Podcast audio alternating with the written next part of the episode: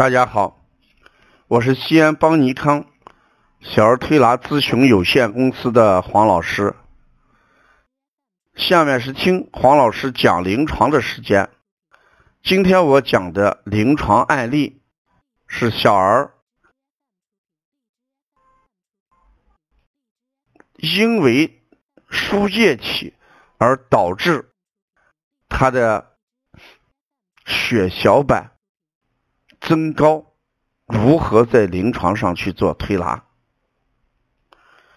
最近我连续接了几个孩子，因为肺炎，孩子在医院打吊瓶，有些打了一个礼拜，有些呢打了十天，结果他们的化验单有一个共同的特征：血小板猛增，有些。高达七八百，那像这种血小板猛增，能说明什么问题？事实上，它说明的是人体免疫问题的一个应答反应。当人的免疫功能下降的时候，血小板就会伴随着怎么样升起来？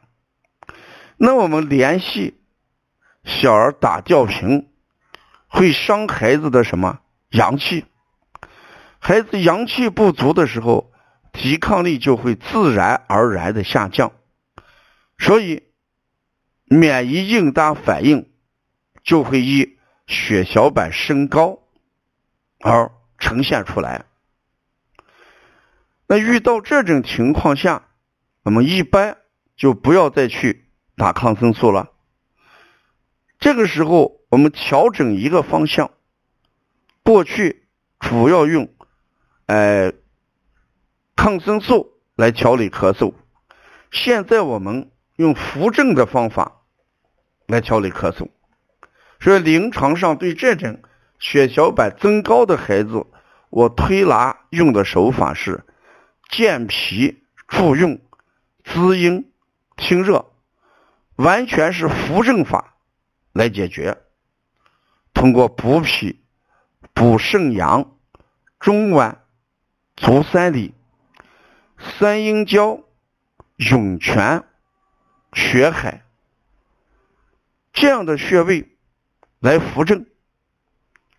我在临床上也讲过，人体的正进一步，邪退一步，就说只要正气往前走，这个病邪。自然而然的就会往后走，这就叫邪不压正。前面我也讲过，孩子因为打了抗生素，白细胞值是三点四这个案例。那白细胞值三点四，我们说正常值应该四到十，而这个孩子打了几天抗生素之后。反倒变成了三点四，很低，事实也是抵抗力弱的表现。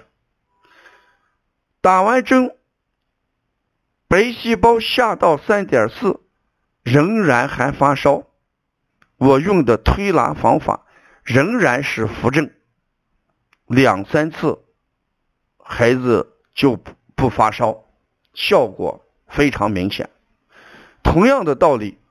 我想讲给同行也好，妈妈也好，如果遇到孩子打完抗生素之后，血小板急剧上升这种情况下，我们就不要再打针，尽量也就不要吃药了，要给孩子扶正，要给孩子健脾，提高孩子的抵抗力，提高孩子的免疫力，用正气跟邪气，哎，做斗争。啊，所以在治疗方案里面，往往有两种情况，一种情况我们就是去邪，另外一种情况就是扶正啊。